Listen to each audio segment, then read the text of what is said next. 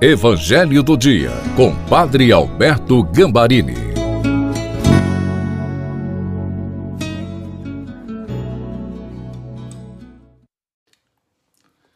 Olá, seja bem-vindo, seja bem-vinda ao Evangelho do Dia de quinta-feira.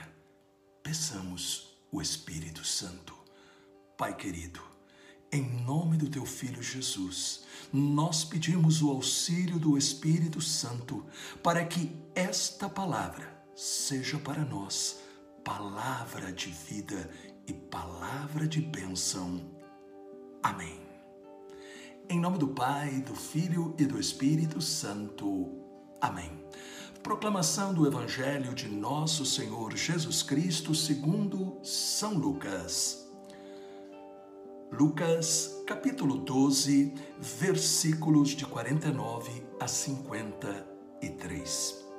Disse Jesus aos seus discípulos: Eu vim para lançar fogo sobre a terra, e como gostaria que já estivesse aceso.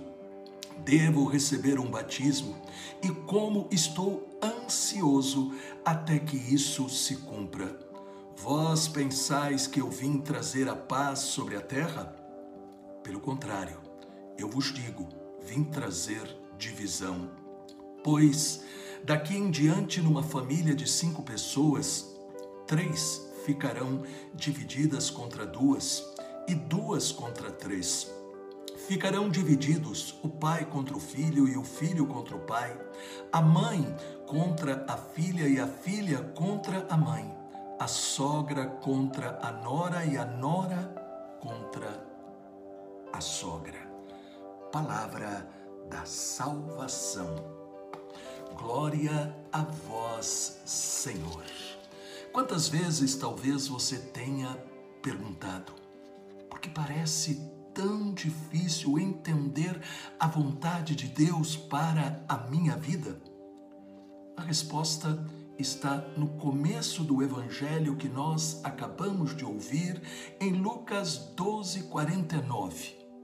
Jesus diz: Eu vim para lançar fogo. Jesus está falando do fogo do Espírito Santo. Estas palavras, elas se realizaram de um modo pleno em Pentecostes, quando o Espírito Santo foi derramado línguas de fogo apareceram sobre todos os presentes na sala do cenáculo.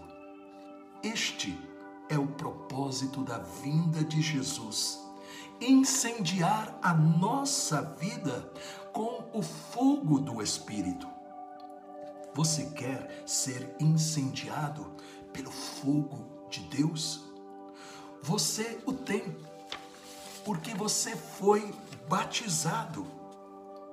Porém, não basta tê-lo, é necessário buscá-lo, deixá-lo agir com toda a liberdade. E o primeiro sinal desta nossa docilidade ao Espírito Santo é a experiência do amor de Deus sem limites. Se eu me sinto amado por Deus, se amo sem distinção a todos e odeio o pecado. O segundo sinal é o de entender que você nunca descobrirá os passos a dar na vida sem o Espírito Santo.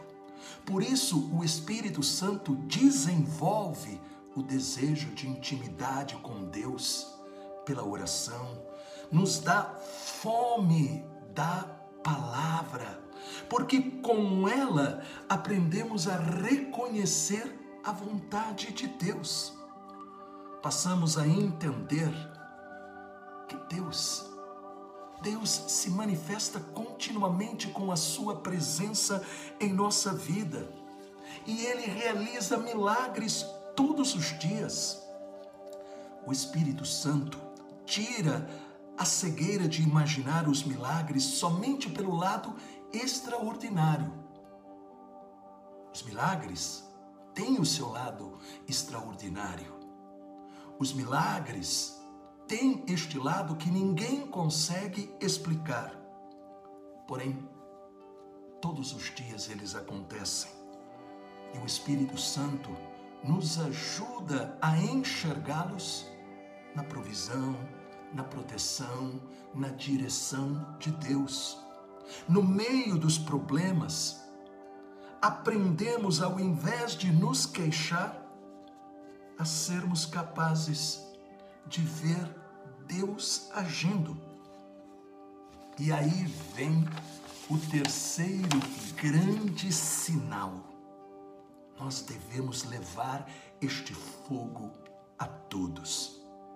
Você, eu, nós somos a tocha acesa para acender este fogo que salva, transforma, muda corações e realiza milagres. Deus maravilhoso e Deus bendito. Com a intercessão da doce Virgem Maria e de São José, eu peço que a tua bênção seja derramada sobre todos estes teus filhos e filhas, para que esta palavra se torne realmente em fonte de graças para as suas vidas. Amém. Esta mensagem falou ao seu coração? Então, por favor, deixe um comentário e também compartilhe. Tenho a certeza, Deus vai estar agindo em sua vida. E às 20 horas eu espero você no terço do precioso sangue de Jesus.